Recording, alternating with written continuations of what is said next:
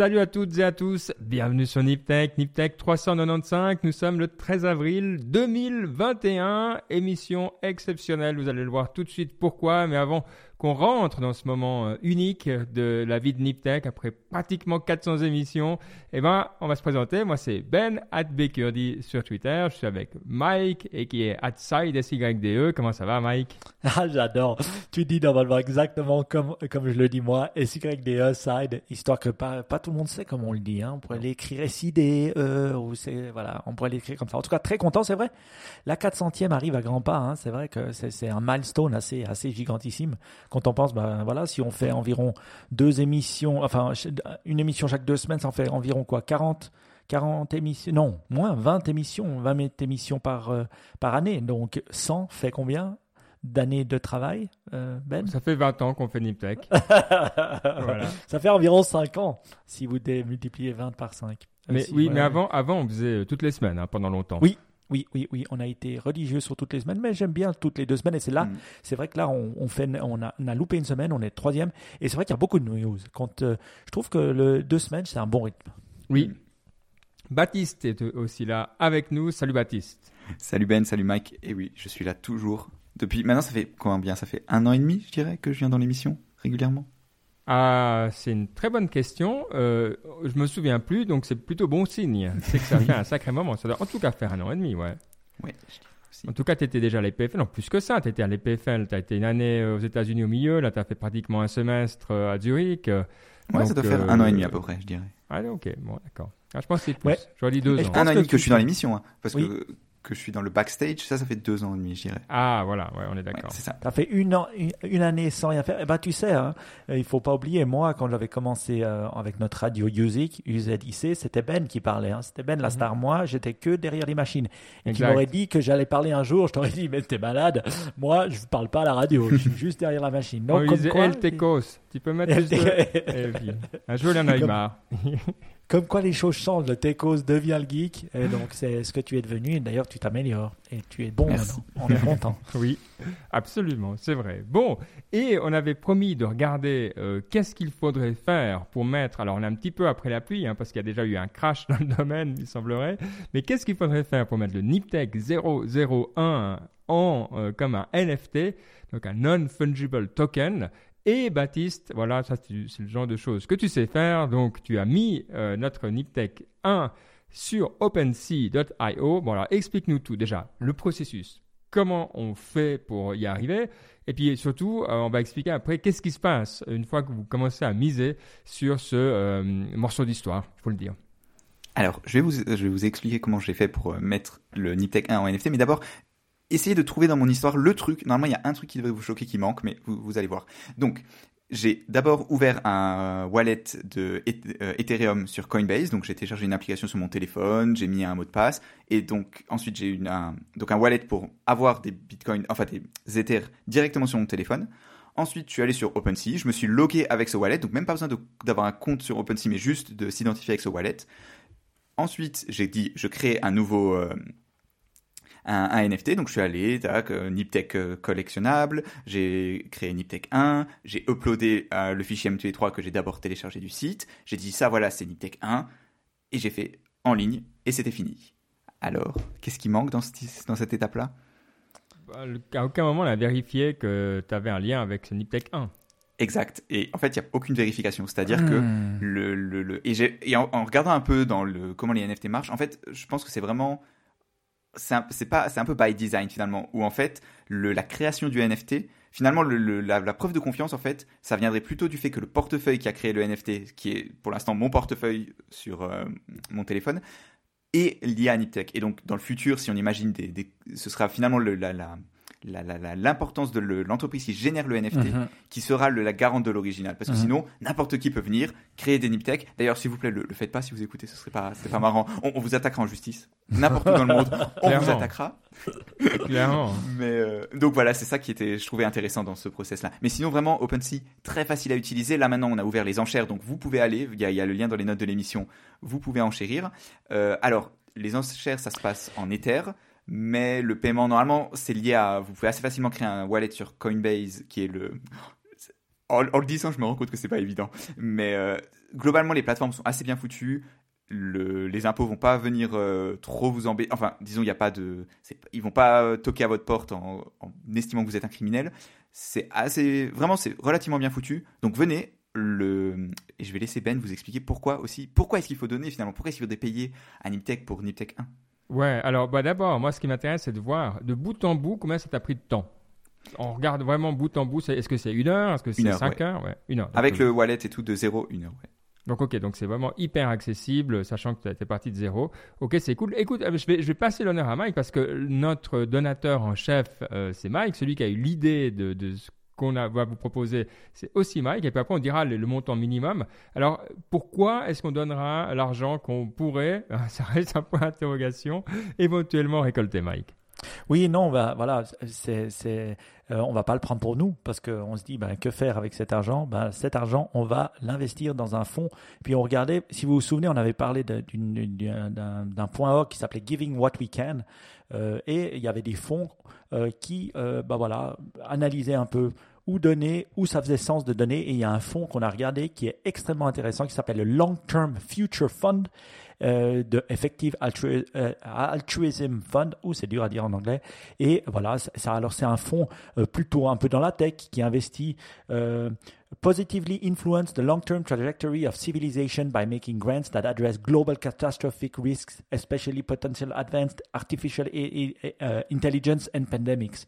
Alors on s'est dit, c'est un peu futuristique, ça investit dans tout ce qui est cela, donc tout l'argent qu'on récupérera de ce NIPTech 1 ira dans ce fonds-là. Voilà. Ouais. Donc, si on le traduit, hein, c'est le fonds pour l'avenir à long terme qui a pour objectif d'influencer positivement la trajectoire de la civilisation en accordant des subventions pour des risques catastrophiques, et en particulier euh, l'intelligence artificielle, les pandémies, etc., etc. Donc, typiquement, c'est vrai que ce qu'ils font, c'est que, euh, bah, par exemple l'éthique et l'AI. Euh, ils vont donner des grants là-dedans pour qu'il y ait des gens qui travaillent là-dessus. Euh, ils vont. C'est pas forcément non plus. euh, ça peut être de, sensibiliser les chercheurs et les chercheuses euh, euh, qui sont déjà dans le domaine aussi, des choses comme ça. Et euh, moi, ce que j'aime bien là-dedans, euh, et la raison pour laquelle je trouvais que c'était une très bonne idée, c'est que c'est des choses auxquelles on pense pas. Parce qu'on cherchait entre nous, toi, mais en gros, ben, euh, on pensait à Resto du Cœur, le VVF, tu vois, euh, va savoir selon nos, sensibilités, mais c'est toujours les mêmes qui reviennent. Et Effective Altruism, ils font ce travail, que c'est leur job, d'aller regarder les endroits où il y a un manque de dons. Alors, c'est pas que les autres méritent pas des dons, évidemment qu'ils le méritent aussi, mais des fois, il y a juste des endroits qui sont un petit peu des îlots comme ça, désertés, parce que simplement, on n'y pense pas euh, à travers tous les choix qu'on a. Et c'est pour ça que je trouve que c'est une excellente idée, parce que le fond, là, ils ont des exemples maintenant, mais ils continuent à chercher, et puis ils continuent à évoluer au fur et à mesure. Donc c'est très très cool.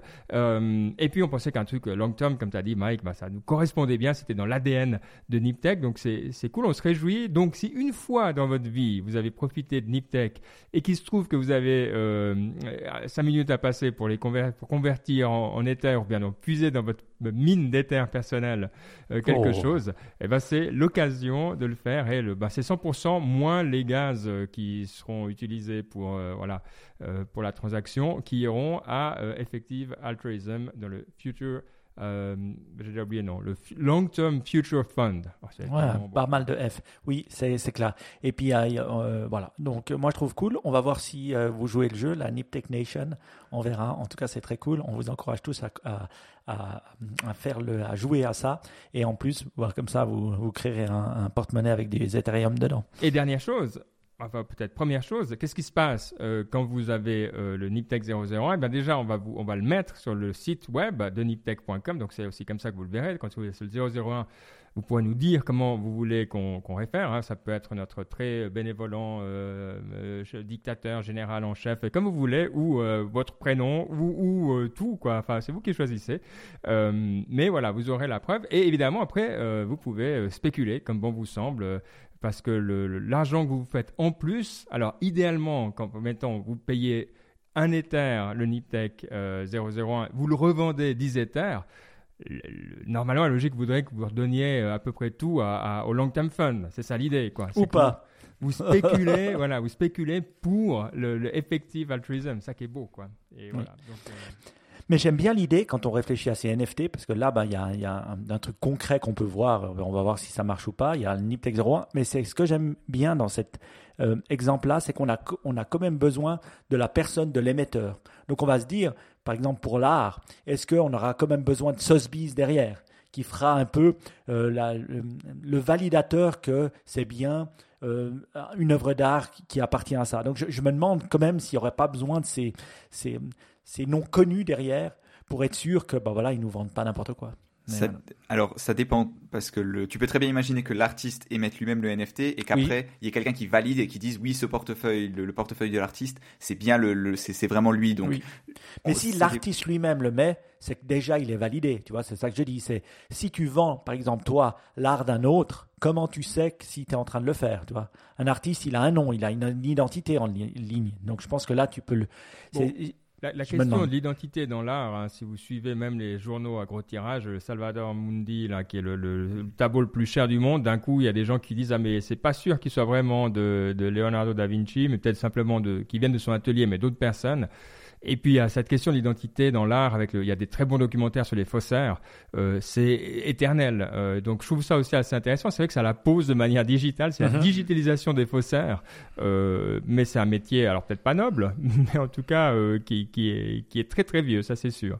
C'est cool, on se réjouit de voir, et puis comme d'habitude, on se réjouit aussi d'avoir une réflexion là-dessus, de voir si vous trouvez par exemple que c'est difficile, que c'est simple, que ça vous donne des idées. Bref, l'idée c'est d'échanger tout ça. Vous pouvez le faire évidemment sur notre groupe Signal, voilà, comme ça on a euh, placer tout ce qu'il y avait à, à, placer en nous écrivant un petit mot, en nous pingant sur Twitter. On a donné tous les handles qu'il fallait au début de l'émission. Bon, on va euh, du coup, à moins que vous ayez encore envie de rajouter quelque chose sur ce NFT historique, on va pouvoir passer euh, au, au News Tech. Alors, il euh, faut dire, on a toujours un petit moment avant l'émission où on se demande comment ça va, parce que là, vous voyez, dans l'émission, on, y va, quoi. Donc, euh, on prend quand même ce petit moment avant. Et Mike, fallait dire, Mike il est toujours comme ça, euh, c'est notre, notre pinson, Mike. Il, il, était, il était soucieux. Il était soucieux, visiblement, il était marqué, il était atteint. Et c'est lié, c'est lié au, hack de Facebook. Mike, tu, voilà, ton numéro de téléphone est en pâture au monde entier. Oui, oui, oui. Et donc, c'est vrai que bah voilà, moi j'ai pas la, trop l'habitude. Alors euh, sans expliquer en détail euh, ce qui, euh, ça je laisserai notre très cher Baptiste expliquer. Mais c'est vrai que mon téléphone se trouve dans les hacks de Facebook. Hein, il y a un demi milliard de, personnes qui se sont fait hacker. En Suisse, les données sur, on est environ 8000 personnes. Hein, disons que il y a 10 millions de comptes Facebook, il y a 1,6 million, je crois, de comptes qui se sont fait hacker avec les données. Donc tu vas sur un site, tac, tac, tac, je crois que c'est watson.ch, c'est un site de news euh, nouveau où tu pouvais rentrer et puis taper ton numéro et il te disait oui, tu as été hacké, non, tu pas été hacké. Et, et, et, oui, mon numéro se trouvait là. Alors ça m'a assez énervé parce que je dois dire que moi, je fais toujours assez attention. J'utilise pas Facebook depuis 2016, jamais, mais c'est vrai que je l'avais mis dans Facebook, mon numéro. Pourquoi? Pour me protéger, faire le two-tier authentification. C'était la seule et unique raison. Donc, euh, et là, je suis assez étonné parce que c'est pour ça que je voulais comprendre. Un, qu'est-ce qui se passe avec ce hack? Et puis deux, qu'est-ce qu'on doit faire pour se protéger quand maintenant on sait que son numéro de téléphone est là-dedans? Bon, D'abord, le, le, truc à dire, peut-être après on va rentrer dans ce truc en, en, particulier, mais il y a un site qui est pour Facebook, mais il y a aussi le site qui s'appelle Have I Been Pwned? Alors Pwned, P-W-N-E-D, où tu rentres ton email typiquement et dit combien de fois tu l'as été? Alors moi, je l'ai été euh, 19 fois. Euh, ça, il y a des trucs, c'est Adobe, il y a, y a, enfin, il y a, y a plein de trucs, quoi. 19 data breaches and euh, deux, euh, deux paste, je sais pas ce que c'est, je regarderai après, mais bref, toujours euh, est-il, voilà, Adobe, Bitcoin Forum, Canva, euh, bref, des dizaines de trucs, je savais même pas, Discus, Dropbox, euh, ouais, il faudrait vraiment que je change. Last.fm, on est incroyable, quoi. Bref, tu vois le truc. Donc c'est vrai que c'est pas rare. Ce qui est euh, impressionnant, le, le hack que, auquel tu fais référence est assez vieux. Les, les, C'était de, de 2019. Les données étaient à disposition dans le dark web depuis un sacré moment. Ce qui est à nouveau, c'est que quelqu'un les a euh, postées euh, pour le monde entier, euh, pour le plus grand profit du monde entier, donc gratuitement. Euh, et maintenant, tout le monde, tout le monde a ces données. effectivement, ça crée des problèmes. Alors, je sais pas si vous, moi, clairement, ça se voit que j'ai été hacké il y a un moment. Euh, je suis pas dans le truc de Facebook. Par contre, je reçois depuis euh, plusieurs mois des, téléphones euh, moisis. Allez, euh, entre plusieurs fois par jour, au minimum plusieurs fois par semaine. Ah oui? Euh, ouais, euh, des trucs Hmm. qui viennent de Belgique, des trucs qui viennent d'Angleterre, des trucs qui viennent de Suisse, des, des numéros, des complètement fake, bref. Donc je, je vis avec cette réalité, je sais pas lequel des 19 enfoirés de site qui a pas fait son boulot fait que maintenant j'ai tous ces trucs pourris, c'est que c'est chiant. Alors j'ai pensé à changer mon numéro de téléphone. Mais euh, comme tu es lié à tout, je me suis dit, oh là là, tu sais, les, les deux, les two-factor Mhm. authentication qui Mhm. vont plus marcher, alors ça fait qu'un an. Ah, Ouais, moi, c'était surtout ça. Mais alors, imaginons, donc, normalement, ils ont hacké ton compte. Euh, quand je tape mon numéro de téléphone dans I, I have been pwned, il dit qu'il y a no data breach. Donc, je devrais être content. En tout cas, pour mon email standard que j'utilise toujours Gmail, celui-là, il n'a pas été pwned. Donc, preuve que je fais attention normalement à la sécurité. J'utilise PayPal tout le temps. Jamais j'essaie de foutre ma carte de crédit. Mais enfin, comment est-ce que c'est arrivé, très cher Baptiste, que j'ai pu me faire voler mon téléphone? Alors, en, en fait, ce qu'il faut savoir, c'est que ce hack, il date de 2019. Et donc, en 2019, il y a des hackers qui ont réussi à utiliser une faille et se sont intégrés, enfin, ont réussi à pomper des données qui étaient en privé chez Facebook. Donc, c'est pas des données Ah. publiques. Cambridge Analytica, c'était uniquement des données auxquelles vos amis Ouais. avaient accès. En fait, c'était pas du tout des choses que seuls vous aviez accès. Alors que là, c'est vraiment beaucoup plus grave d'un point de vue sécurité informatique, disons. Ils ont été capables d'avoir ces données et très récemment, en fait, elles ont été mises euh, de manière publique, c'est-à-dire qu'en général, ces datasets, ils sont volés par euh, quelqu'un, ils sont revendus sur le dark web et, le, et ça passe de main en main, c'est revendu, etc., etc. Et au fur et à mesure, ben, je pense que la valeur, en fait, elle diminue une fois qu'ils ont arnaqué tous les gens riches et célèbres.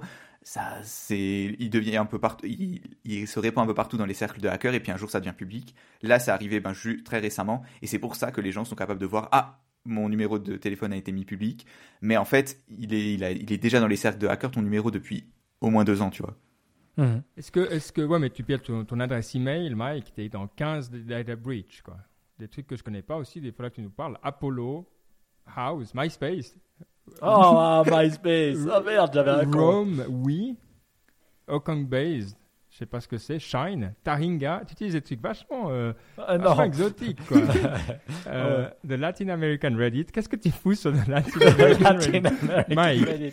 Merci, merci. Je ne sais pas comment. euh, Euh, mais non, mais euh, quelqu'un a dû me voler mon adresse email. a là, je- je et, a dû se loguer avec ce truc. Mais, mais qu'est-ce qu'on conseille de faire dans ces cas-là? Quand, quand euh, on voit que son, son, son, son numéro de téléphone a été, a été euh, si on veut, hacké il y a pas, en vrai, il n'y a pas grand chose à faire, c'est tout. Et comme vous l'avez bien dit, ben, c'est un peu, est-ce que je change de numéro de téléphone pour, euh, pour commencer, disons, sur une nouvelle page? Mais d'un autre côté, il y, a le, il y a le risque de perdre des données parce qu'on n'est plus, on n'a plus le même numéro, etc., etc. Le vrai conseil, je dirais que c'est d'un point de vue sécurité informatique, il faut pas utiliser son numéro de téléphone comme quelque chose d'inviolable. C'est, on l'a déjà vu plusieurs Ouais. fois. Il y a eu plein de hacks, le hack de Twitter où Jack Dorsey, je crois que le compte de Jack Dorsey a été piraté. Enfin bref, c'est souvent avec le numéro de téléphone, donc il faut vraiment pas utiliser ça uniquement comme facteur de sécurité, disons. Il faut toujours l'associer avec quelque chose d'autre. Ça serait le conseil que, que je donnerais. Hmm, Ok. Eh ben, j'espère que. Ben, merci. En tout cas, je sais pas quelle adresse tu tapes, hein, mais écris pas mon adresse euh, en live sur Internet, euh, ça serait plutôt cool. Parce que, en tout cas, moi, quand je tape mon adresse, c'est ono, ono pond. Ah oui, oh, Ah, pond, pon, j'ai ouais, ouais, un data breach. Oh, ça va. Mais bon, Puis, puis quand tu vois les, les, les noms qu'on a cités, tu vois, Adobe, Canva, c'est pas Oui. que Discuss, tu vois, c'est quand même pas que des, des petits. Donc LinkedIn a aussi en 2016, c'est vrai, on Mhm. avait oublié ça. Mhm. Tumblr aussi en 2015. Euh, bref, donc. euh, Bon, on voit quand même que maintenant, c'est vrai que c'est assez rare que euh, finalement on doit valider son propre téléphone ou son, euh, ordinateur. Et ça, on voit quand même avec Apple, avec Amazon, avec tous les grands sites, euh, c'est quand même très normal de ben voilà de- quand tu te logs avec une nouvelle, un nouveau téléphone dont ils n'ont pas l'habitude Mm. qui t'envoient un email qui te disent euh, pour Apple en tout cas ben voilà j'ai réinstallé une nouvelle Apple TV qui euh, que tu dois valider depuis ton téléphone qui t'envoie un email en te disant qu'il y a quelque chose qui s'est qui s'est connecté à nouveau sur ton compte. Donc je pense que les informations elles commencent à venir hein, et puis sont- en tout cas pour les grands euh, de ce monde ils se rendent compte et ils t'envoient les, les informations. Mais je me dis maintenant que risque Facebook par rapport à ça? Parce que euh, on sait que bah voilà, ils avaient eu 5 milliards de, de- d'amendes pour euh, n'avoir pas respecté les règles de privacy. Maintenant, avec ce qui est arrivé, est-ce qu'ils risquent d'avoir des amendes et, et des procès dans tous les pays européens non américains? Euh, alors, je suis pas certain, j'ai pas étudié la question avant, mais en tout cas, ce qui est sûr, c'est que quand il y a ce genre de faille, ils sont obligés de, de, de, de contacter les gens dont le compte a été hacké et d'expliquer quelles données ont été volées, quand, etc., etc. Dès qu'ils s'en rendent compte, ça c'est vraiment important parce qu'il y a eu, euh, je sais plus si vous vous souvenez qu'il y a quelques années, il y avait Equifax, qui est une société qui, euh, en gros, dont le, le boulot c'était de collecter les informations des gens qui s'étaient fait hacker, c'était un énorme hack. Eux, pendant, ils avaient essayé de, pendant le plus longtemps possible de masquer le, le, le truc. Ça, ça passe plus, ça par le GDPR, c'est Hmm. interdit. Maintenant, est-ce que en soi c'est condamnable pour des données non hypersensibles comme des données médicales et tout? Je suis pas certain. Non, euh, et- et je pense que c'est ce que tu dis. De ce que j'ai compris exactement, les régulateurs euh, attendent à ce que la société euh, soit proactive, c'est-à-dire qu'elle fasse ce que tu viens de dire. Euh, et le, tu- si amende il y a, effectivement, c'est si tu caches ou tu refuses de le faire. Euh, ou tu es incapable de le faire pour une raison ou pour une autre. Donc là, effectivement, euh, tu peux avoir des problèmes, mais soit sur le fait que tu es victime d'un crime, euh, ma foi, euh, c'est comme si tu dis, ouais, t'as laissé la porte ouverte, c'est normal quand t'as volé ta télé, toi. Tu peux dire, ok, c'était peut-être pas malin, mais de là à dire que c'est ta faute, je pense que ça va un peu dans, dans ce sens-là. Après, si c'est peut-être vraiment de la négligence extrêmement grossière, bon, peut-être que dans ces, ces sociétés, t'aurais matière, mais clairement, Facebook n'était pas dans, dans ce cas-là. Donc, je, je Ouais, pense mais un que- demi-milliard, un demi-milliard. Ah bah, si t'as accès, tu te fais plaisir, toi. Oui, non, je suis d'accord, mais on parle pas d'un petit hack de rien du tout. On parle de, c'était presque un quart. Disons qu'il y avait 2 milliards de, de, de- ouais, il y en avait même 2 milliards. Ouais, C'était presque un quart de tes données. C'est, c'est énorme. C'est pas le plus, c'est pas le plus gros. hein. Euh, Il y, a, il y avait verifications.io justement qui est un, de ces services de validation d'adresse email euh, qui était à 760 millions. Donc toi, c'est pas le plus gros de l'histoire, c'est ça qui est intéressant. Donc euh, alors là, c'était que des adresses email, donc effectivement, c'est moins grave. Mais toi, en termes de quantité de données, euh, bah, on arrive dans, dans ce monde où voilà quoi, c'est pas complètement fou. Euh, Mhm. Mais bon, donc ils sont dans le top 10, ça c'est clair. Mais toi, pas premier. Bon, ben voilà. Alors j'ai deux choix. Un, changer de numéro de téléphone. Deux, ben euh, changer mes mots de passe et puis mettre un peu du deux, euh, deux authentifications, deux authentifications pour être sûr qu'on ne peut pas juste rentrer avec mon numéro de téléphone. Ça. Et euh, voilà, donc vous savez, si vous êtes dedans, enfin, si vous avez des expériences euh, là-dessus, bah, n'hésitez pas. Euh, C'est vrai qu'à l'époque, moi, je pensais à ça, tu sais, quand j'étais un peu dans le hustle et puis que j'organisais des confs et puis que j'avais contacté des gens. Le premier truc auquel je pensais, ah, c'est cool, toi, là, j'aurais eu accès à plein de, plein d'adresses. parce que C'est chiant de trouver les adresses et puis les téléphones. C'est que Je peux leur envoyer des SMS. c'était pour des, euh, des projets nobles et qui valaient la peine de cold caller tout le monde, tu vois. Euh, je suis content de plus le faire d'ailleurs. Mais, euh, mais voilà, donc effectivement, je pense qu'il y a des gens qui vont se faire plaisir. Et attendez-vous donc, euh, répondez plus. Voilà, ça c'est mon conseil en tout cas. L'autre truc qui est en train de se passer ces temps, qui a un gros impact, on a déjà brièvement mentionné, c'est euh, le manque de puces. Alors c'est d'ailleurs un Ask Niptech qu'on a eu. Euh, Oscar nous dit, que pensez-vous du manque de puces euh, électroniques actuellement et de la pol- polarisation des fabricants au niveau de, la région qu'au niveau du peu d'entreprises, par exemple TSMC. Alors là, je suis moins connaisseur des, fabricants, mais la question du manque de puces, c'est vrai que c'est quelque chose aussi que tu vis, Mike. Pas seulement que tu, as lu, mais que tu vois.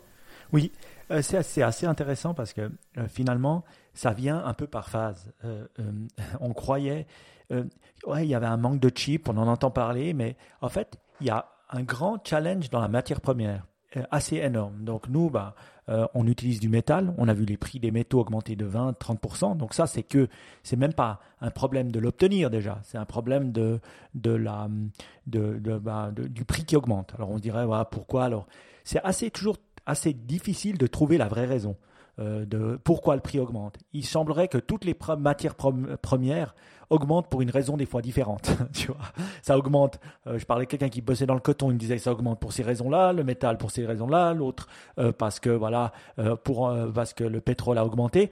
Et nous, on est aussi touché par ce qui est, du plastique.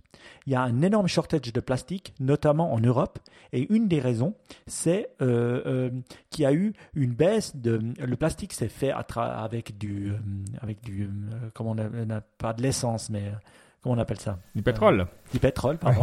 Et euh, euh, le pétro- et avec des rebuts de pétrole. Et donc il semblerait que ça a été moins raffiné pendant la pandémie et maintenant il y a des euh, il y a, il y a vraiment des, des, des, des manques. Donc euh, il faut savoir que le plastique à tort ou à raison est utilisé dans énormément de choses. Et donc euh, ça c'est vraiment un une énorme chose qu'on voit arriver. Et donc euh, voilà les gens ils achètent des tonnes de plastique pour essayer de se couvrir avec ça. Mais il y a un plastic crunch qui arrive Et les gens nous disent, ben voilà, et, dire, oh, est-ce qu'on pouvait le prévenir ou le prévoir, c'est assez difficile parce que ça arrive tout d'un coup et puis euh, c'est assez difficile de prévoir parce que si on se dit ben il y aura des problèmes dans toutes les matières premières, ben euh, voilà les, productions vont s'arrêter. Pour les chips, euh, ben, tu pourras nous en dire un peu plus Baptiste, mais moi ce que je l'entends depuis un moment. Et, la, et ce qui serait intéressant de sa- savoir, c'est pourquoi. Pourquoi est-ce que ça arrive? Est-ce que c'est parce que pendant la pandémie, on a tiré le frein à main? De la, de, du, du- de la, du manufacturing des chips et maintenant, ben voilà, tout ce qui est, euh, euh, il y, a- il y a un problème. Est-ce que c'est parce que ben, euh, euh, les, les, les- Chinois ne veulent plus produire? Est-ce que c'est pour euh, bloquer, c'est une petite guerre commerciale à l'extérieur? Il y a plein de raisons euh, et on ne sait pas vraiment pourquoi ça arrive. Et c'est intéressant, mais l'impact est énorme. Euh, Ouais. On a vu des, des, des- des- euh, bah voilà, ils ont fermé des usines, notamment de voitures, euh, parce qu'ils, enfin des, des sites de production parce qu'ils n'arrivent pas à produire et des choses comme ça. Donc ça a un réel impact. Il y, a, il y a un podcast de 16 minutes, le truc, on, on cite, c'est pas dur, hein, si vous voulez euh, savoir de quoi on parle, c'est soit Benedict Evans, soit 16 minutes, bref, on a nos, nos, nos go-to, euh, euh, voilà, pour les sources d'information. Il y a un podcast, c'est le numéro 57, donc c'est pas le dernier, qui est justement sur le, la- le shortage, donc le manque de semi-conducteurs et toutes ces histoires de supply chain. Et c'est vrai que le truc que j'ai appris, peut-être après Baptiste, tu pourras compléter, euh, c'est que en fait, pour, bah, évidemment, il y a des usines, alors ça, on s'y attend, et puis des puces particulières, alors ça, on s'y attend aussi. Mais ce que je m'attendais pas, c'est que en fait, la transition de fabrication d'une puce à l'autre, alors je m'imaginais bien que ça prenait pas un jour, mais euh, ça peut prendre plusieurs semaines, voire plusieurs mois. Euh, c'est visiblement un processus très compliqué et donc euh, la transition, tu dois la planifier vraiment euh, avec énormément d'attention et quand tu as loupé le train, parce que typiquement tu as eu peur du Covid exactement et que tu as décidé de louper, et ben ton prochain train il est dans six mois et donc tu es un peu dans la merde euh, et t'attends, voilà. Et je sais pas ce que tu fais en attendant, tu croises les doigts, tu pries, tu, je sais pas, tu t'occupes, mais en tout cas tes puces elles vont pas venir plus vite, même si tu as tout l'argent du monde comme Apple par exemple. Mhm. Donc ça c'est assez chaud. Est-ce qu'il y a d'autres éléments que tu, dont tu te souviens Baptiste?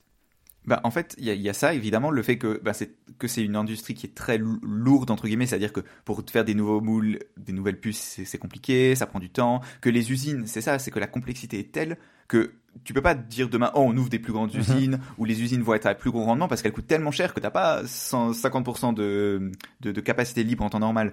Et donc, forcément, ça, ça, ça, disons que c'est très, c'est une industrie qui est très sensible aux perturbations. Et par-dessus de ça, bah, il y a la pandémie qui fait que les gens euh, consomment plus d'ordinateurs, le- Oui. les cartes graphiques. Enfin, je- si vous avez pas vu, c'est incroyable. Les, les...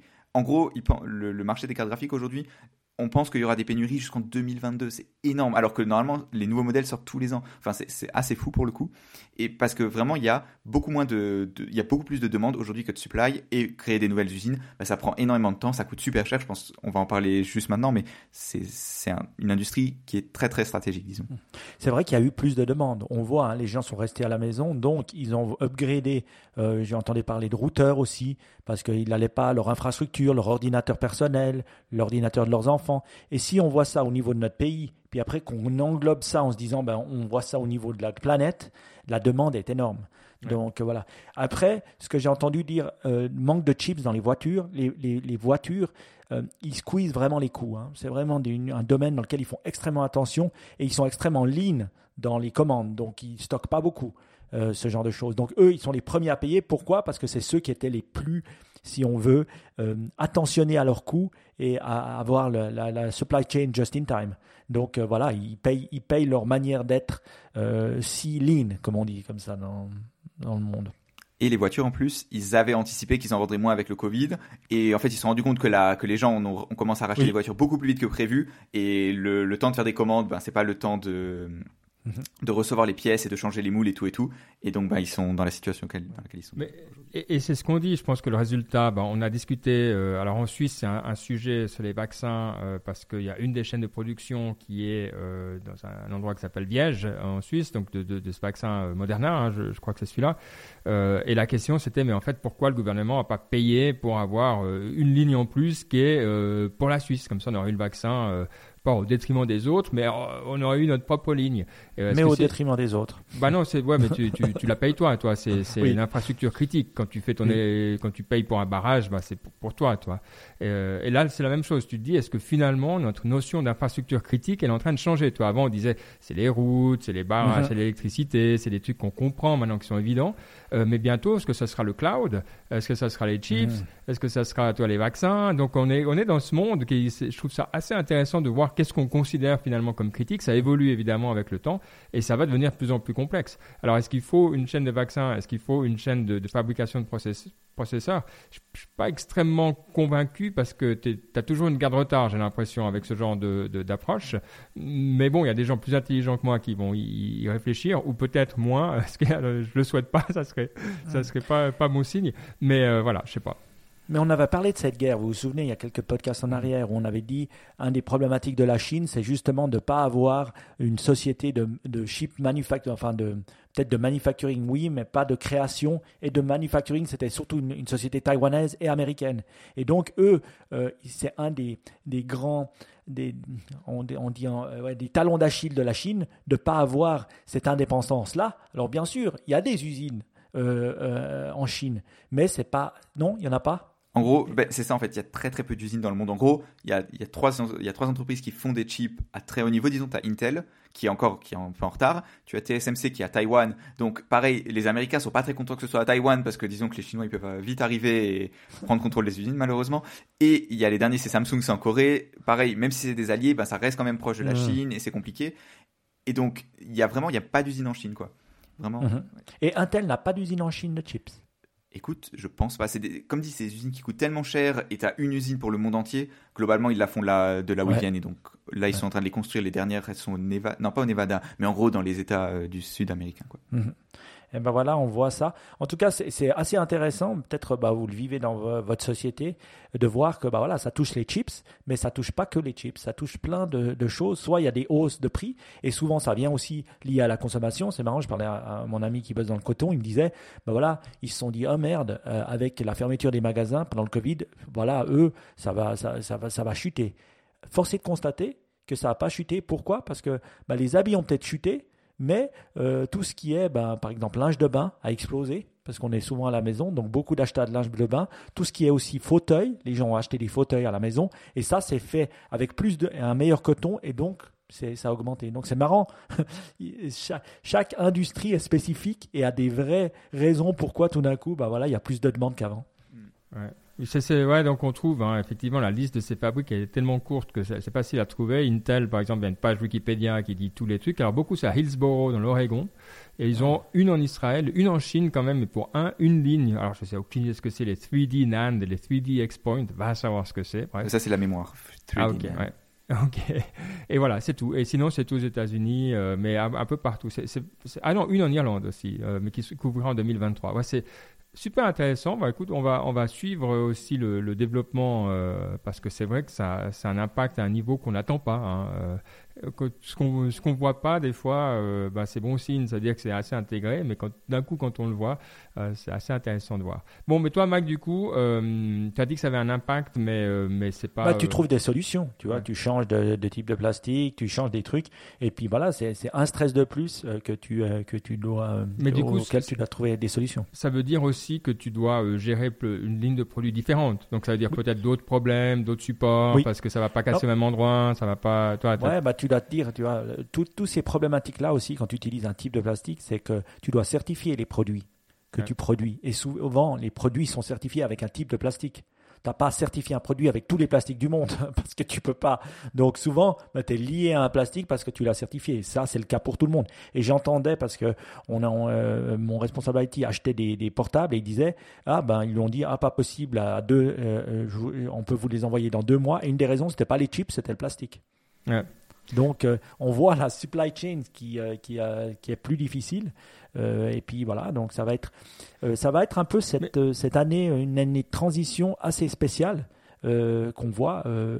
Cette, on va pas dire post-Covid parce que le Covid n'est pas fini, mais euh, enfin on l'espère. Mais tu vois pourquoi, en, en termes de. Et ça, c'est une discussion intéressante, hein, des fois, quand on parle du rôle du gouvernement, et il y, a des, voilà, il y a des tendances qui disent il faut que ce soit le gouvernement qui fasse.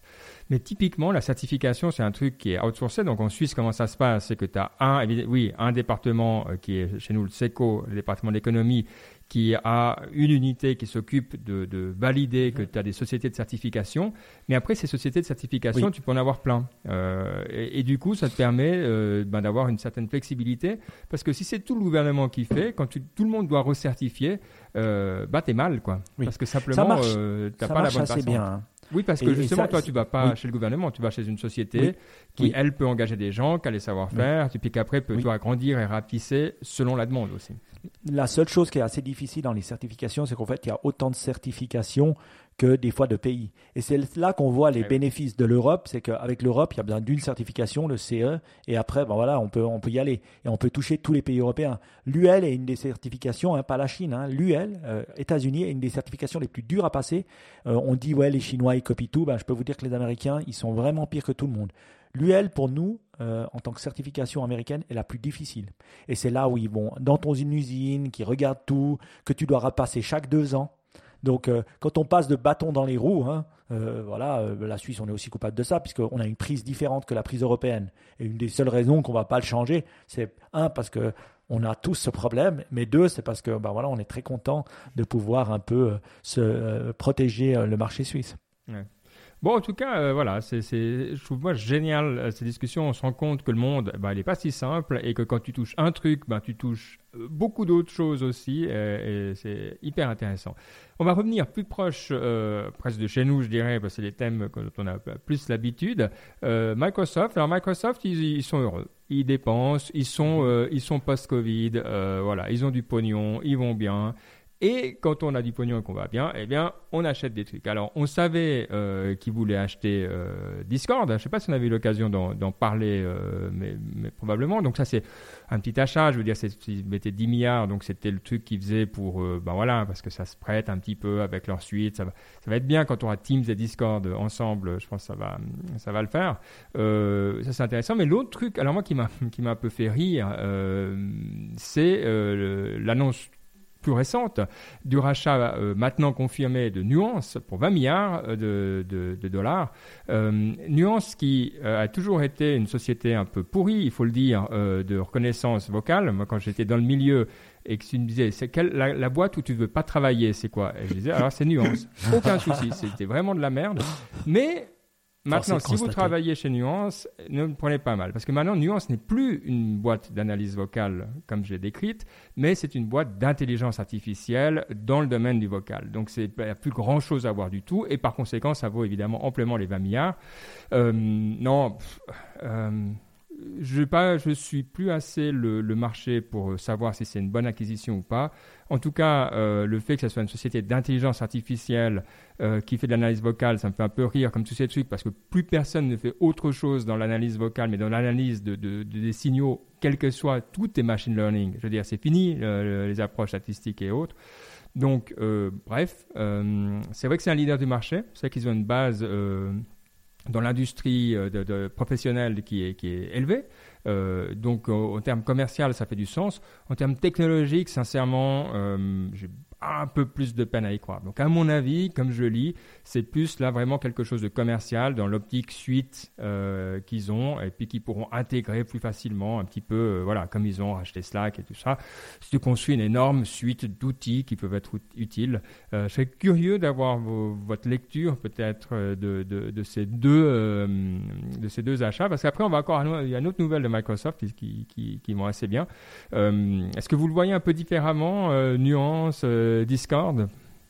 Alors, pour nuance, je dirais deux choses. D'une part, pour euh, parler de la partie commerciale, Microsoft parle notamment de- du marché de la santé, où le- les Ah. produits nuance, ça Mhm. permet aux docteurs de dicter des ordonnances, dicter des trucs, et ça, ils disent que c'est utilisé dans 77% des hôpitaux, donc Énorme. ça semble, en fait, on voit bien Microsoft créer un, je sais pas, un genre de office pour euh, les, les hôpitaux et Nuance, bah, ce serait un très bon produit d'appel pour ça. Et l'autre chose que moi je vois en tout cas, c'est, je sais pas à quel point leur modèle à Nuance il est meilleur que, des- que les autres. Maintenant qu'ils les ont rachetés, Microsoft ils disent que c'est les meilleurs, etc.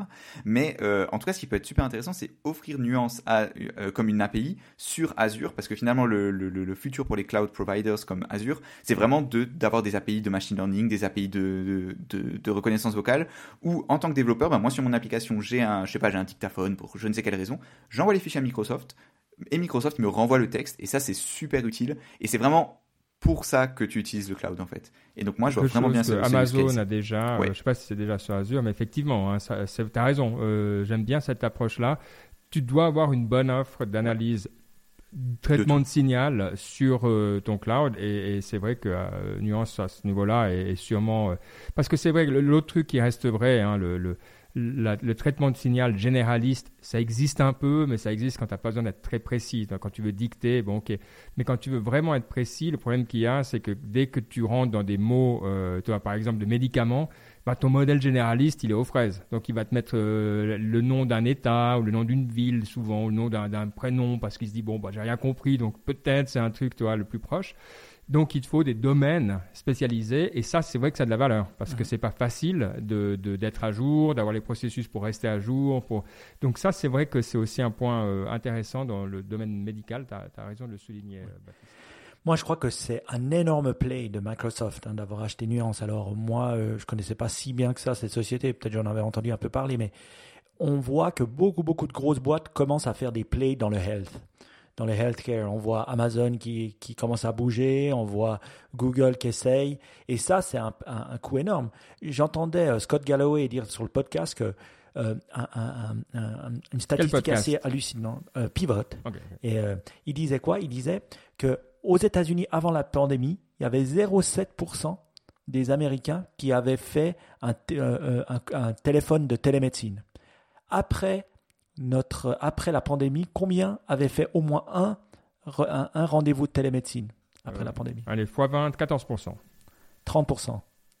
Je veux dire, c'est tellement phénoménal que si on le met en termes global, qui est une, industrie qui fait des trillions de dollars, je pense, le healthcare aux États-Unis, hein, mm. et on imagine ça, on voit des mouvements massifs, des shifts d'habitude de gens euh, dans l'utilisation de la technologie et le healthcare, et ça, de pouvoir se positionner dans ça en rachetant une boîte comme celle-ci, c'est assez incroyable euh, de la part de Microsoft. Et deuxième chose que j'aimerais dire, en réfléchissant un peu à ça, je me suis dit, waouh, moi je suis aussi un utilisateur de Microsoft, j'adore parce que j'ai Office 365, j'ai tout maintenant, j'ai SharePoint, j'ai blabla. Maintenant, ils sont en train de me vendre LinkedIn. Et LinkedIn, euh, c'est aussi un achat de Microsoft qui a été fait en 2016. J'ai regardé l'autre.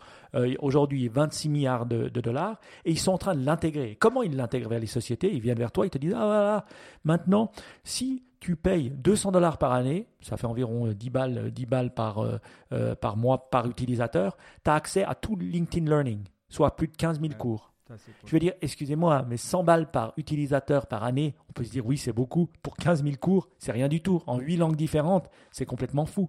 Donc, cette intégration de produits à l'intérieur de Microsoft, elle est incroyablement bien, faite. Et s'il y a une chose qu'il faut dire où Microsoft est fort, c'est l'intégration des boîtes. On dit toujours, ouais, Google, ils achètent, puis après, ils savent pas quoi en faire. D'ailleurs, les founders, ils se plaignent tout le temps. Euh, Facebook, un peu la même chose. Apple, ils achètent tellement jamais qu'on ne sait pas. Mais s'il y a bien une chose que Microsoft sait faire, c'est intégrer les boîtes et les intégrer, ces boîtes technologiques, pour donner de la valeur à des clients comme moi. Et franchement, je peux vous promettre que c'est qu'une question de mois pour qu'on achète LinkedIn Learning et puis qu'on l'intègre à l'intérieur de la boîte. Parce qu'après, tu as single sign-on, tu peux te, connecter directement avec ton compte, euh, ton, ton compte Office, et blabla, et blabla. Ouais. Vachement intéressant. Euh, donc bravo à eux. Et il y a encore une nouvelle. Alors, qui, je pense, nous a tous fait lever un petit peu le sourcil, pas tellement sur le domaine, mais sur le montant. Euh, c'est l'annonce d'un contrat de, alors avec l'armée américaine, avant de donner le chiffre, euh, sur la réalité augmentée. Donc on se dit, ouais, bon, ok, les militaires, ça a besoin euh, pour apprendre des trucs, peut-être sur le terrain, donc ok. Mais c'est le montant du contrat qui est assez intéressant. Alors je sais qu'ils payent un peu plus cher, les militaires, mais 20 milliards de dollars, 21,9 milliards pour un contrat avec l'armée, la US Army, euh, pour ben, des HoloLens. Quoi. Et euh, là, Baptiste, il faut que tu nous dises, est-ce que, pourquoi Est-ce qu'ils vont l'utiliser Pourquoi ces HoloLens? Alors, c'est beaucoup, mais quand tu penses, c'est sur 10 ans, le budget annuel de l'armée américaine, c'est genre des millions de milliards de dollars. Donc, dans l'absolu, tu vois, 20 milliards, pour eux, ils sont là, ok. Mais euh, alors, le but, c'est pour équiper en gros les soldats avec un HoloLens adapté pour que sur le champ de combat, ils puissent voir des, ils aient des, de la réalité augmentée. Vraiment, en- les news que j'ai vues, c'est vraiment comme dans les films, quoi. Vraiment, le, le, le militaire, il est là, il voit les trucs et tout. C'est après, c'est un peu, c'est aussi des fois un peu exagéré parce que c'est le marketing. Mais en tout cas, ça a l'air assez cool. Je- ça te donne presque envie de- d'aller dans l'armée, hein, franchement. Non, j'exagère, mais- c'est c'est vrai que le nombre, c'est ce qui est intéressant effectivement, c'est c'est la question d'intégration, hein, parce que euh, on peut se dire bon bah combien il faut de headsets, euh, combien de casques pour que ça arrive à 21 milliards, mais c'est pas le casque, parce que je crois que c'est 120 120 000 casques, donc c'est pas faut pas diviser 21 milliards par 120 000 casques. Donc évidemment la question c'est ça, c'est comment est-ce qu'ils vont bosser euh, le contrat, c'est l'intégration. Donc euh, c'est vrai que c'est pas le, le- le hardware. Alors sûrement que ça sera du truc euh, solide, machin, peut-être un peu un peu plus haut de gamme. Mais euh, ça c'est vrai que c'est intéressant. Et, Et pour le training aussi. ouais, ça, mais bon, c'est la politique, c'est le complexe militaro-industriel des États-Unis qui, est- qui est si fort euh, pour créer des, des nouvelles industries. Parce que qui va investir 21 milliards? Ils vont apprendre des, des- des centaines de trucs utiles pour le reste. Euh, et et c'est vrai qu'en termes de, pro- de, de- vraiment de pousser ton industrie, de subventionner ton industrie, c'est hyper malin. Tu es, Mm. en dehors des règles de l'OMC. Tu, voilà, tu- même si l'armée décide dans 10 ans qu'ils en ont rien à foutre et que c'est pas le futur, euh, Microsoft euh, aura pris de l'avance sur les concurrents. Qui d'autre peut avoir ce genre de contrat Je veux dire, Ouais. c'est assez brillant, quoi. Euh, Et, et c'est là qu'on voit qu'avoir quand même un gros partenaire comme Microsoft, il te donne énormément de valeur ajoutée pour une boîte, pour le prix que tu payes. Alors on peut toujours dire oui, vous pouvez acheter du Linux, du machin, le mettre sur les audios, mais là, il te donne tellement de valeur que c'est assez incroyable. Et quand tu te dis, ah ben voilà, j'investis dans un partenaire, un, qui sait qu'il ne va pas disparaître si facilement, et deux, ben, j'aurai la possibilité d'utiliser des HoloLens dans un futur proche, et ça sera intégré aux outils que j'ai déjà, parce que c'est ce qu'ils savent faire. Et ils l'ont montré avec euh, Teams, qui savait maintenant euh, euh, quand même améliorer une chose assez rapidement. hein. On n'est plus du temps de, de Office ou de, de, Microsoft 2000 qui était vraiment pourri. Et, je trouve que vraiment c'est génial. Donc, euh, ouais, je pense que Microsoft va être la société la plus, sûrement la, une des sociétés ben, les plus grandes au monde sous peu. Elle Ouais. dépassera Amazon. Et la dernière chose sur Microsoft, c'est que aussi, pourquoi s'ils peuvent acheter en ce moment? C'est parce que personne les regarde. À côté, Amazon, Google et, Face- et Oui. Facebook, ils peuvent rien acheter parce que le, le département du commerce américain, ils vont dire non, non, non, antitrust, on n'est pas d'accord. Alors que Microsoft, ils font tout en même temps, ils font la même taille et personne leur dit rien. Franchement, ils, mais sont parce qu'ils ont déjà payé leur dû. Ouais, Ils ont dit, écoute, nous on a été vaccinés il y a 10 ans. Mmh. Et Moi, maintenant je- on est, moi, on je est suis- bon. Moi, je suis pas d'accord avec toi. Ils, ils sont observés, mais quand ils font un achat, ils ont bien, bien analysé qu'ils pouvaient. C'est Ah sûr. oui. Contrairement aux autres qui font en se disant, Inch'Allah, j'espère que ça, ça marchera. Donc, je crois qu'au niveau du board d'Amazon, ils ont tellement passé ces 10 ans, enfin, de, de- de Microsoft, ils ont passé 10 ans de combat judiciaire. Ils savent ce que c'est. Mm. Ce que notre très cher Jeff Bezos n'a pas encore passé, mais il va passer. Bienvenue Et au une fois club. qu'il aurait, Mm. une fois qu'il aura passé 10 ans à se faire rouler dans la boule, gros le musculator, ben voilà, il arrêtera et puis il deviendra, il deviendra quelqu'un qui fait du bien pour la planète comme, euh, comme Bill Gates. Le Tech lié à, à- à cette question, j'ai trouvé hyper cool euh, de, de Geoffroy Hubert qui nous dit Que pensez-vous de la réalité diminuée? Alors j'étais là, la réalité diminuée, qu'est-ce que c'est que ce truc? Donc j'étais regardé le lien qu'il nous a envoyé qui est 500 Tech Trends pour 2021. Et euh, une d'entre elles, c'est la, réalité diminuée. Alors vous dites, mais bon, euh, qu'est-ce que ça veut dire concrètement? Ben, Simplement, par exemple, les, les casques qu'on utilise pour euh, enlever le bruit autour de soi. Voilà, c'est la réalité diminuée. Si on avait la même chose avec des lunettes ou des, il parle de bâtiments qui, voilà, qui, qui enlèveraient du bruit plutôt que de réverber, voilà, de- de- de- d'en faire plus. Et moi, ça me parle à fond. Parce que finalement, on est toujours en train de dire, ouais, il en faut plus, plus, plus, plus, plus, réalité augmentée, on rajoute des couches et tout ça. Et je me dis, mais attends, le fait d'enlever des couches, en fait, c'est brillant. Dans notre société, on est tous un peu stressés et tout ça. Est-ce que c'est pas euh, justement ce qu'il nous faut? Alors, je m'attends pas à ce que ça soit le marché euh, qui va euh, tout casser et le prochain multi-billion dollar business, mais j'adore l'idée et merci à Geoffroy de nous avoir pointé là-dedans et je vais suivre euh, d'un œil intéressé en tout cas. Je trouve que c'est super. Je trouve que c'est différent, rafraîchissant et bien pour tout le monde. Alors, je sais pas si vous êtes aussi enthousiaste, mais j'aime bien l'idée. Ben, quand, quand tu m'en parlais, je pensais à tout ce qui diminuait le bruit. Et je pense que dans le monde du bruit, vu que moi j'utilise pas mal mes casques Bose qui diminuent les bruits, je veux dire, par exemple, pour méditer et tout ça, j'adore. Tu es dans l'avion, tu peux l'utiliser. Bon, je suis pas souvent dans l'avion en ce moment, mais Mm. euh, euh, tu, tu veux travailler euh, et puis tu es dans un bruit. Donc, au niveau sonore, je dirais qu'on commence à vraiment savoir le faire. En plus, maintenant, je voyais de la fonctionnalité dans Teams. On pouvait sélectionner pour aussi euh, enlever le bruit autour de soi. Toi, tu parlais la dernière fois de ta carte euh, graphique qui permettait ça maintenant aussi, aussi Oui. avec ton casque et des choses comme ça. Donc, je dirais au niveau du son, on l'est déjà. Maintenant, c'est vrai qu'au niveau visuel, on se dirait quoi? Quand je, je t'entendais parler, je pensais à AdBlock. Pour les, je pensais à ça, je me disais, ah ben, ça me fait penser à un AdBlock. On l'a un peu pour Internet, euh, enfin pour le, le browser, en disant, ben voilà, on en avait marre de toutes ces pubs, donc on a AdBlock. C'est vrai que si on s'imagine des lunettes où quand on marche dans la rue, on voit plus les pubs, on voit plus certaines, certaines personnes. Je veux dire, c'est, c'est un monde qui est, qui est très différent. On voit plus la maison du voisin ou son arbre qu'on déteste euh, parce qu'il nous cache la vue. Je dis pas ça parce que c'est, comme ça chez moi. hein. Ça, ça va. Mes voisins, je les adore, tout va bien pour l'instant. Et voilà. Et euh, euh, voilà. Et, et c'est vrai que c'est un autre monde, mais c'est un monde euh, qui, qui va sûrement arriver. Donc c'est marrant d'y penser. Ouais. Bon, en tout cas, sympa. Et alors, ça, c'est vraiment le genre de Asnip Tech qu'on aime bien. Ça nous fait découvrir de nouveaux trucs. Donc, merci beaucoup pour, le, pour le lien. Euh, ça faisait plaisir. Euh, allez, on va euh, encore deux petites news et, euh, un petit euh, Ask Nip Tech, je crois encore. Tu nous diras, Baptiste. Euh, la première news, bah, c'est pour toi, Baptiste. C'est euh, un, un coup de cœur que tu as eu pour euh, Substack. Ouais, alors Substack, on en a déjà parlé, je crois, c'est une plateforme de newsletter, donc un peu comme on vous parle souvent de la newsletter de Benedict Evans. Et donc, le, et là, c'est une plateforme où le, contenu il est un peu différent. C'est-à-dire que moi, ce que j'ai découvert ce- ces, ces trois dernières semaines, c'est deux, deux, euh, disons deux euh, verticales vraiment différents, mais super intéressants. Le premier, c'est euh, c'est les newsletters, c'est un peu le style de Substack, c'est des, writers, enfin des, écrivains qui chaque, alors ça dépend, le celui que j'ai trouvé, il fait plusieurs fois par semaine, il vous envoie une newsletter sur euh, où il discute. Alors là, c'est euh, un éditorialiste sur l'économie. Il y a des gens qui euh, font un journal comme comme il y a cinq, il y a 500 ans. Enfin bref, il y a, plein de styles. Et c'est vraiment le, format est vachement cool parce que dès que tu reçois ça dans ta dans ton inbox, t'as vraiment envie de le lire. C'est beaucoup plus c'est pas tellement différent d'un article de journal, par exemple, d'un- enfin d'un éditorial ou d'un article de magazine, mais le format, le fait que ça arrive dans ta newsletter, dans ta mailbox, ça marche super bien. Et même si dans l'absolu 10 balles, pour ça c'est super cher par mois, bah, t'as presque envie de payer parce que ça marche. Enfin, le, contenu, je sais pas, la formule marche super bien.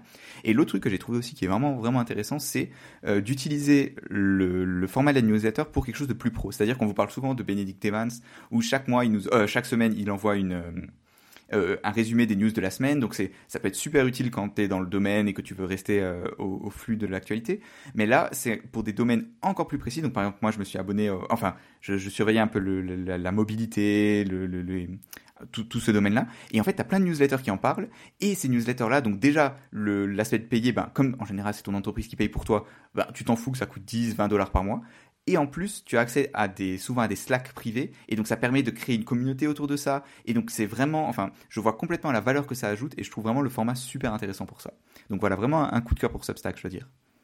Excellent. Bon, bah, si tu as des bons Substack, euh, Mm. tu nous le diras. Euh, ok, vachement intéressant. Euh, et puis, allez, je vais, quand même, je vais quand même vous rendre attentif parce qu'on avait débattu en l'émission d'une news importante, mais que voilà, mes, mes collègues trouvaient moins intéressante. C'est la victoire de Google devant la Cour suprême par rapport au vieux, vieux, vieux, vieux, vieux euh, challenge qu'ils ont eu avec Oracle sur l'utilisation des API euh, Java pour euh, le développement mobile. Alors, en gros, ce qu'il faut savoir, c'est que oui, les API, enfin, il n'y a pas eu de décision sur le fait que les API peuvent être copyrightés euh, ou pas. Donc ça, c'est c'est pas quelque chose sur lequel euh, la Cour suprême s'est euh, prononcée. Par contre, elle s'est prononcée sur le fait que euh, les utiliser, en tout cas dans le, le cas présent, c'était du fair use.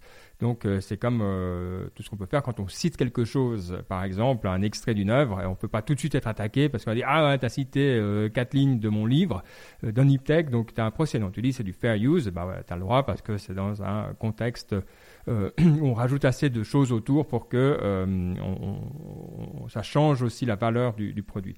Donc euh, c'est hyper intéressant parce que on est dans un monde d'interface et, pourquoi moi ça, me- parlait vraiment, c'est que je suis vraiment en train de regarder comment est-ce qu'on va dans le futur réglementer les, interfaces pour échanger de l'information. Et évidemment, la question des API, est critique à ce niveau-là. Et je trouve que c'est euh, quelque chose qui va dans la bonne direction. Parce qu'à un moment, tu dois mettre en surface la façon d'interagir avec ton système.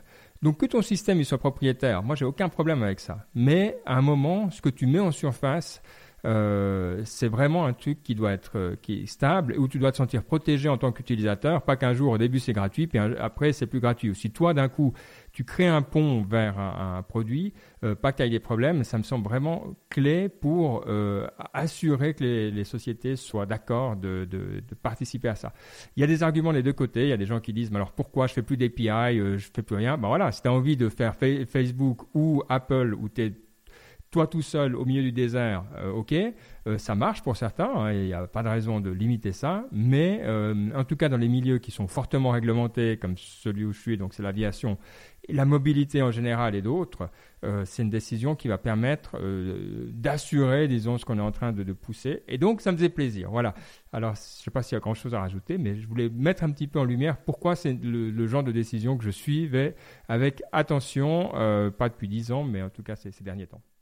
Mais on est très content que ce soit une personne comme toi qui soit au gouvernement et qui euh, fait la législation des drones, parce qu'au moins un que ça intéresse. Moi, ce que je t'ai trouvé assez fou, c'est que ça a duré quand même 10 ans de back and forth. Euh, je pense que voilà, pas tout le monde est capable d'attendre 10 ans euh, pour, pour avoir une, une, décision de justice. Donc, hors la décision, que je trouve qui fait sens, je trouve que waouh, 10 ans d'attente, c'est quand même long. Ouais, ils ont tout perdu Oracle hein, ces temps. C'est vraiment pas un bon moment pour eux. Il y avait ce truc, le contrat euh, avec le, le, gouvernement là où il y a, c'était Amazon et Microsoft euh, qui l'ont eu respectivement. Maintenant, je crois que c'est Microsoft, mais Amazon a acheté à cause de Trump. Bref, mais Oracle avait déjà été dégagé. Enfin, ils ont un petit peu tout perdu. Pourtant, ils avaient fait le pari d'être très proche de l'administration, voire un peu trop proche au goût de certains. Ils ont même perdu la, Cour suprême. Euh, c'est intéressant aussi si vous voulez lire un petit peu de comment le lien entre les grosses industries, le gouvernement, les lobbies, les limites du lobby et tout ça. Euh, typiquement pour les personnes qui pensent, ouais, il suffit de mettre des millions et puis après on a toujours, euh, on a le gouvernement et la justice à sa botte.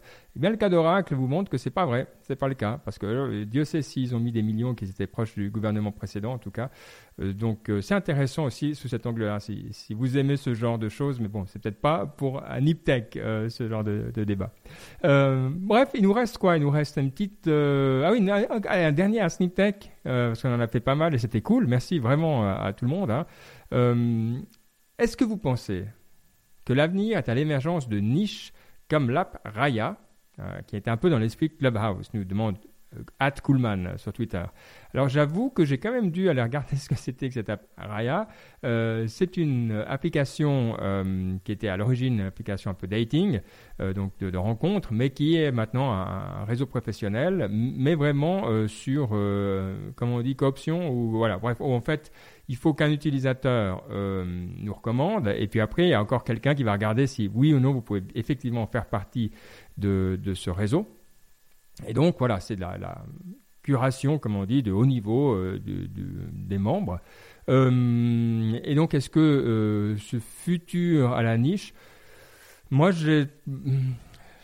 C'est vrai. Alors vraiment, quand je vois ce genre d'app, c'est pas un besoin que j'ai du tout, quoi. je veux dire, parce que ces réseaux niches, pour moi, ils s'appellent pour le moment WhatsApp ou Signal ou voilà. En gros, quand on a besoin de créer des sous-groupes rapidement, on, a ces outils. Euh, après, pour le, public, on a les LinkedIn et autres.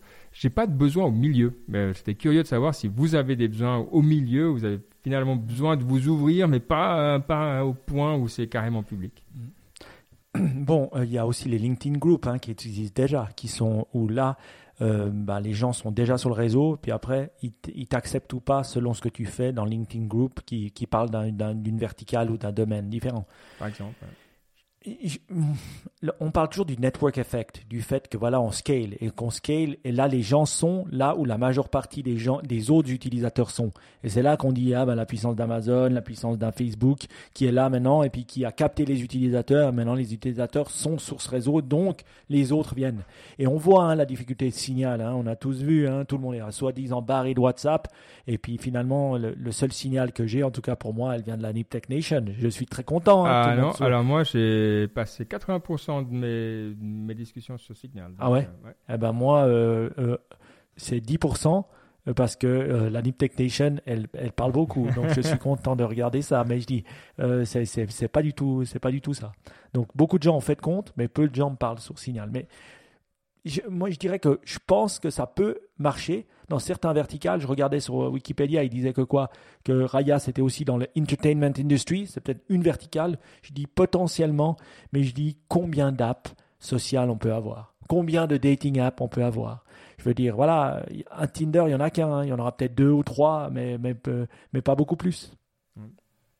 Le- Ce que je trouvais intéressant quand même, c'était le, le parallèle avec Clubhouse, où le, finalement, ce que je, moi, ce que je vois dans cette question, c'est est-ce que finalement le, la hype de Clubhouse, c'est pas juste parce que c'est un truc fermé, exclusif, et où finalement le jour où l'exclusivité partira, où n'importe qui pourra avoir accès à Clubhouse, dont les gens comme moi sous Android, euh, est-ce que finalement bah, ça perdra pas de son intérêt et euh, les gens ils utiliseront juste la fonction Clubhouse des autres euh, d'autres services parce que il y a alors j'ai mis une news mais il y a Spotify, LinkedIn, Facebook, Instagram, tous les services que vous connaissez, ils ont créé un clone de Clubhouse quasiment ou alors ils sont en train de le faire.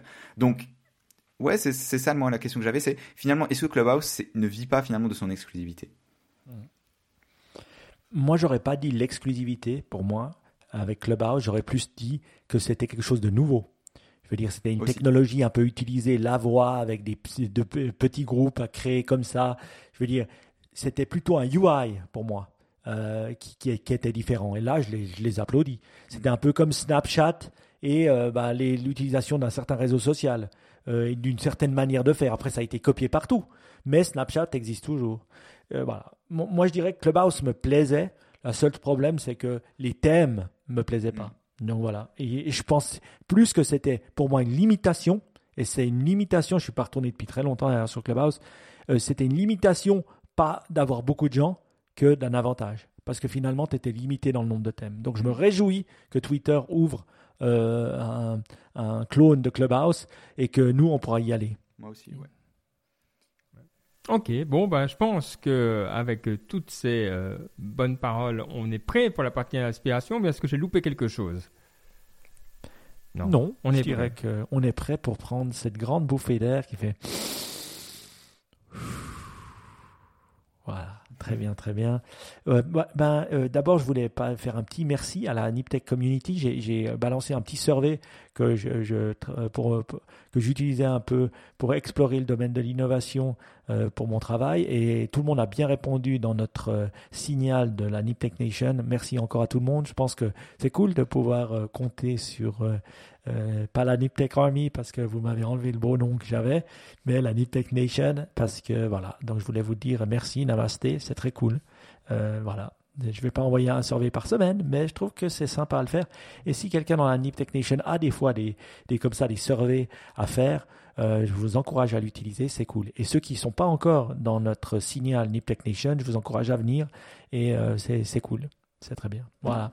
Euh, par rapport à deux trois trucs que j'ai vus et j'ai entendu que je dois dire qui étaient intéressants euh, ces trois dernières semaines. Un, je dois dire assez exceptionnel. Ben voilà, ça vient de notre ami Tim Ferriss qui parle d'un gars qui s'appelle Mark Plotkin, euh, Plants of the Gods. Alors c'est un, c'est un docteur, hein, Mark Plotkins. Il a créé un podcast qui s'appelait Plants of the Gods podcast, qui parle un peu de toutes les plantes et leur utilisation, les, l'Ayurveda et tout ça. Et c'est vraiment un podcast super bien fait où il parle de ça. J'ai commencé à écouter dans Tim Ferriss qui avait posté deux trois trucs de son podcast et, et qu'il le parle avec l'histoire, avec qu'est-ce qui s'est passé, l'historique derrière, les professeurs d'ethnologues qui, qui, qui testaient ça et qui comprenaient ça au début du siècle. Enfin tout ça derrière pour arriver à une conclusion que finalement, ben voilà, on a diabolisé certaines plantes qui peuvent nous aider euh, maintenant et pour notre avenir proche. Donc euh, franchement.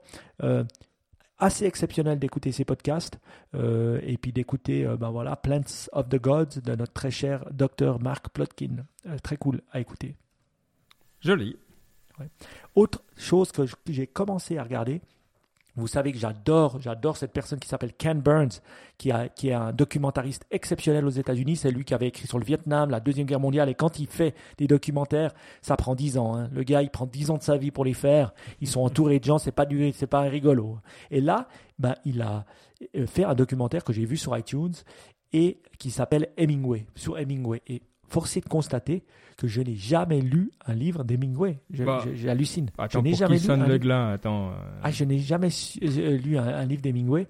Et franchement, en commençant en tout cas à écouter cette, ce, ce- ce- ce documentaire de Ken Burns qui est bien fait, euh, en expliquant la personne, le personnage derrière aussi, qui était complexe, hein, qui n'était pas un personnage simple, ça m'a donné vraiment envie de, de, de, de, de- de lire un bouquin d'Hemingway. Euh, lequel vous me conseillerez? Euh, alors, pour qui sonne le glas, c'est le, le plus fameux. Euh, Qu'est-ce qu'il a écrit d'autre? Je crois que j'en ai lu un ou deux euh, qui, qui sont pas mal. L'homme hein. et la mer. Moi, ça, je connais le nom, mais voilà. Baptiste, il fait semblant pas me voir. Ça veut dire qu'il a jamais lu du Hemingway. il ne savait plus, même pas qui c'était. Si, Ah même. non, le The Old Man and the Sea, ouais, le vieil Oui, homme et la mer, ouais, c'est là oui, j'ai oui, dit oui. euh, Oui, l'adieu aux armes, non, il y en a plein, ouais. Euh, Ok. mais ça, je, crois que je l'ai pas lu. euh, et puis il y en a plein d'autres que j'ai pas lu. Donc il en a écrit euh, aussi des, des, des, des nouvelles, visiblement pas mal de Oui. nouvelles. Il était connu pour ça. Donc euh, si t'as les neiges du Kilimanjaro, tu vois, bah comme quoi.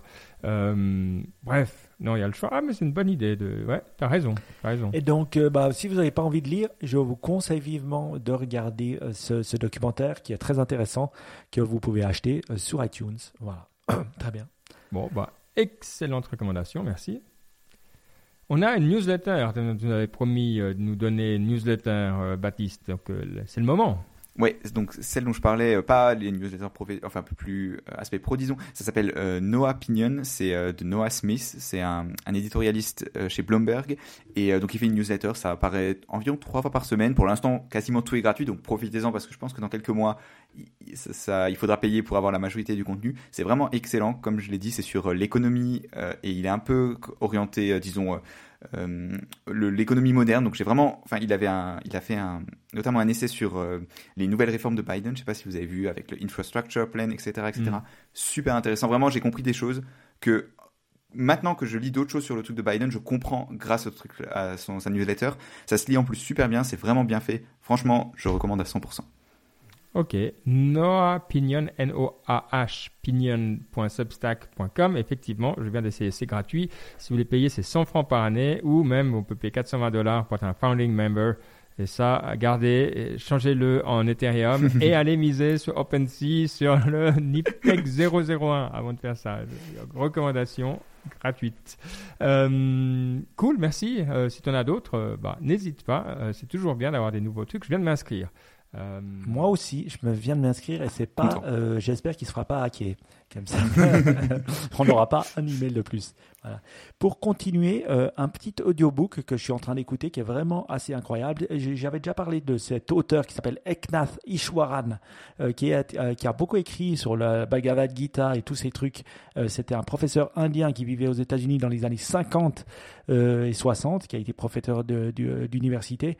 Vraiment, et il parle de la philosophie indienne. Et là, il a un, un- un- il a donné, c'était un des premiers à donner des cours de euh, méditation à Berkeley, je crois. Et donc euh, dans les années euh, fin des années 50, hein, quand c'était pas encore le hype.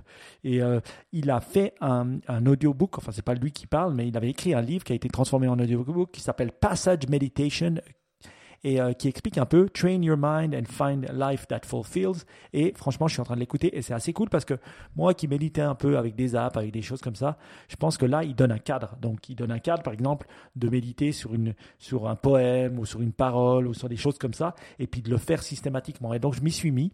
Euh, donc, euh, c'est- pas mal. Et puis après, de, de, répéter des mantras, des trucs comme ça. Mais il te donne un cadre en t'expliquant qu'est-ce qu'il faut faire et pourquoi. Donc, euh, après deux, trois années d'avoir un peu médité comme ça, j'ai décidé de le faire un peu plus euh, scientifiquement. Donc, je suis très content de euh, d'é- d'écouter ça. Eknath Ishwaran, je vous, je vous conseille vivement d'aller, d'aller, en tout cas, euh, si ce n'est d'écouter ce livre, découvrir l'auteur parce qu'il est vraiment sa- sacrément cool. Ouais. Bon, excellent. Euh, je vois le truc, là, tu, peux gagner un dollar de crédit si tu achètes ce bouquin. C'est encore un nouveau truc d'Amazon. Ah, ça, j'ai depuis longtemps. Ah Ça, j'ai depuis longtemps, oui, oui. Alors, tu as certains bouquins où tu gagnes des crédits. Et puis, euh, euh, avec le temps, j'avais tellement, j'avais des bouquins gratos tout le temps, quoi. Euh, voilà. Mais maintenant, j'achète des trucs un peu trop obscurs pour qu'ils me, me filent des, des trucs gratuits. C'est beau. Bon, alors, est-ce que tu as une citation pour nous, Mike, pour terminer oui. en beauté cette émission? Oui, et c'est une citation de Plato. Platon. Plato? Platon. Ah, J'avais le nom en anglais, alors je dis Plato, Plato en anglais. Plato, Platon, ouais. pardon. Et euh, tu es prêt? Oui. C'est qui? Tu nous dis pas ça, hein, Baptiste. C'est qui? Non, non, non, quand même. Non, non, je rigole. Voilà. Et euh, donc, tu es prêt à traduire cette belle euh, citation? Oui, tu nous l'as dit en grec? Euh, non, mais je vous l'ai dit en anglais. The one who learns and learns doesn't practice is like one who and and never plants. Ah, donc celui qui apprend et apprend et apprend et ne le met jamais en pratique est comme euh, celui ou celle qui laboure et laboure et laboure et ne plante jamais. Ouais, bah, euh, c'est beau, beau. Qu'est-ce qui t'a fait penser à ça? Parce que c'est vrai, mais qu'est-ce qui t'a, qu'est-ce qui t'a amené à cette, à cette citation? Ben, j'aime bien cette citation parce que c'est un peu comme tout. hein. Euh, quand on aime lire, on lit, on lit, on lit, mais après, il y a un passage où on doit passer la même mise en pratique. Ben, ça va la même chose. On peut lire sur la méditation, je prends un exemple dont je parlais avant. On peut beaucoup lire sur la méditation, lire sur les trucs, et puis finalement, jamais méditer. Et puis, comprendre comment on médite, savoir toutes les techniques, mais jamais le faire soi-même. Ça, c'est un exemple un peu simple. Mais je Ouais. pense qu'il y a plein d'exemples comme ça. On peut parler de tech, voilà, et puis jamais mettre le pied dedans.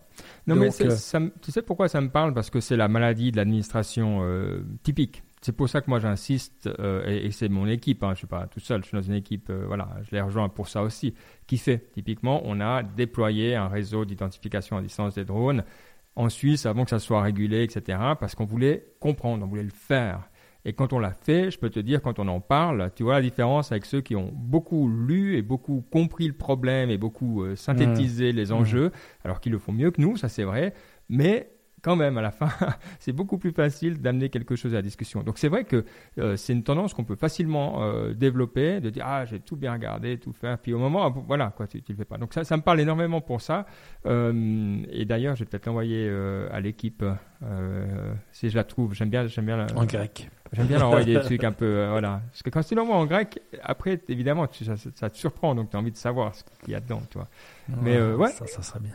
J'aime, j'aime ta citation, Mike. Merci, et tu l'as comprise, surtout, ce qui est une bonne chose. Oui, oui, mais bon, Pla- Platon. Bon, Platon, ça peut être assez, assez obscur aussi. Bref, en tout cas, ça nous a fait bien plaisir de passer ce moment avec vous. On se retrouve, on reprend le rythme dans deux semaines. On sera euh, heureux d'être là. On sera euh, aussi heureux de voir eh si euh, notre Niptech 001 a eu un tout petit peu de succès ou pas. OpenSea.io, on le mettra sur tout- on, le- on le mettra sur notre signal et tout ça. Donc n'hésitez pas. Si vous aimez l'émission, eh ben passez-la à quelqu'un en disant bah, voilà quelque chose que tu pourrais écouter. C'est la façon euh, que vous avez simple euh, de nous faire plaisir, de faire plaisir aux autres. Donc voilà, n'hésitez pas non plus. En gros, c'est ça. N'hésitez pas. Allez-y, plantez, plantez et euh, on se voit dans deux semaines. Ciao. Ciao, ciao Ciao.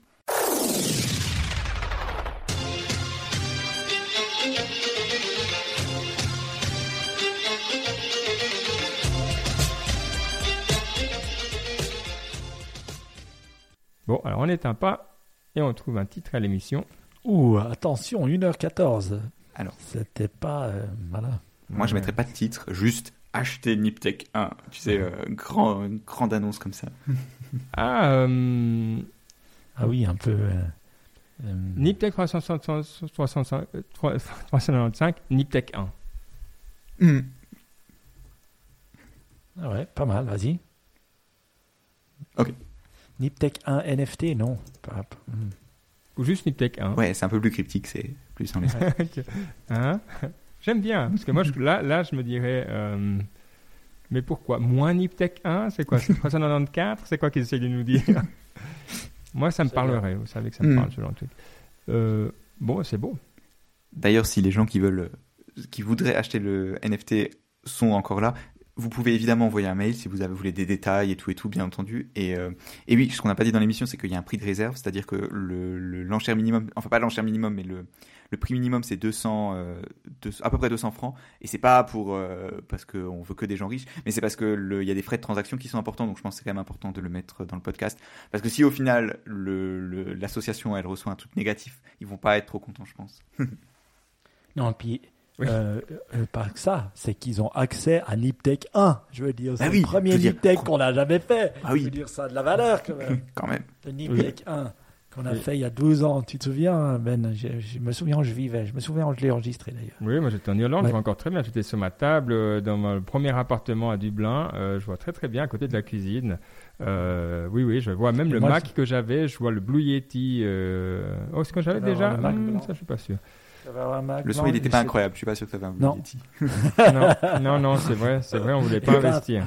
Ouais, on c'est- voulait pas investir au début. Non, non, je me souviens où je le faisais. Oui, je vivais en dessus de Lausanne. Là, je vois exactement où était la table et où je faisais euh, mon. J'avais pas une forte porte qui se fermait d'ailleurs, mais je me souviens, j'avais pas d'enfant à l'époque, hein, donc le- j'avais un chat par contre. Je me souviens. Ouais. Bon, bah, c'est bien, ouais, puis on, euh, ouais, non, non, ça, ça fait plaisir. On enverra peut-être une, une, une copie, une copie digitale. Ça sera c'est incroyable. bon. Une copie digi- Parce que sur le site, il y a déjà le, le fichier MP3. Tu peux déjà l'écouter euh, sur. oui, euh, oui, mais, sur mais il vient pas de nous, de notre adresse, où on dit Ouais. voilà, merci, c'est à vous, toi. C'est, je veux Oui. dire, il y a- il y a- Mm. bon, voilà. Avec euh, un truc signé de notre. euh, avec notre. euh, pas Une avec notre sang, cassette. avec, une cassette. notre- euh, avec, nos, avec notre main. oui, Ouais. Oh, bon, on trouvera, on trouvera. On trouvera un truc cool. Et merci Et- encore. Oui, vas-y. Évidemment, si la, alors, je- on peut le dire sans trop s'avancer, mais si la, pe- la personne qui achète le, qui l'achètera aura une place réservée si il se passe quelque chose pour l'édition numéro 400. On est d'accord? Oui. Oui. C'est clair. Et dernière question, on fait durer l'enchère combien de temps? Ben, jusqu'à la 400e. Ok. Ah oui, c'est une bonne idée. Ou la marche. 399, et comme ça, la 400e, on l'annonce. Voilà. Ouais, ouais, parfait. Ouais, c'est juste. On, tu vois qu'il y a plein de questions évidentes auxquelles on n'a pas pensé. Quand on, Hmm. Donc on apprend. On apprend. On lab- on sait pas qu'on on laboure, on laboure. Non. Bon, toi tu, toi, tu, toi, tu plantes. Nous, on laboure, on laboure. et tu laboures aussi et tu plantes aussi. C'est beau. C'est beau. Ça fait plaisir. Bon, euh, bah, merci à tout le monde. Et puis, bah, on a un peu traîné. Donc, euh, on va plus traîner du coup. Parce que c'est, des, longues journées, là, ces temps. Ah, tu dois bosser. Mais ça fait oui, euh, et quand t'as plus l'habitude, eh ben, c'est d'autant plus dur. C'est d'autant plus dur. Non, là, c'est intense, mais c'est cool. C'est cool. Là, on est en plein dans la, hum, la régulation que, dont je vous ai parlé. USpace a été officiellement publié hier. Et alors, on savait, hein, c'est pas qu'il y a eu, mais là, vraiment, là, c'est maintenant, c'est gravé dans le marbre. C'est le NFT est sorti. Et du coup, il y a un million d'activités et beaucoup, beaucoup, beaucoup de nouveaux entrants. Et ça, je trouve super. Donc, tu dois expliquer des millions de fois avec des gens qui posent toujours la même question, mais tu vois, mais tu sens qu'il y a ce, ce moment où, tu avances, quoi. Euh, et ça, je trouve cool. Donc tu crées des FAQ, puis tu leur dis allez voir les FAQ. C'est ça, c'est ça. Je fais un podcast, mais c'est pas. Ouais. ah, t'as fait un podcast? On avait lancé un podcast, mais après ça s'est arrêté. C'est dommage parce que c'était Oui. je trouve, super efficace. Tu dis non, hop, c'est tout notre podcast. Mais bon, après en Suisse, toi, tu l'as fait en trois langues et tout ça. Donc, Ouais, euh, ouais, ça c'est pas facile. Ouais. Puis si, euh, euh, c'est clair. Le, le podcast, bah, c'est de l'audio, mais il doit, les gens doivent comprendre. Puis en anglais, c'est la, et ouais, ça pas la passe langue officielle du pays. pas très bien, non, malheureusement. Oh well. Bon, et grand plaisir. Et Oui. puis merci à toutes celles et ceux qui sont restés avec nous. Et on, on se voit dans deux semaines, comme on a dit. Ciao, ciao Ciao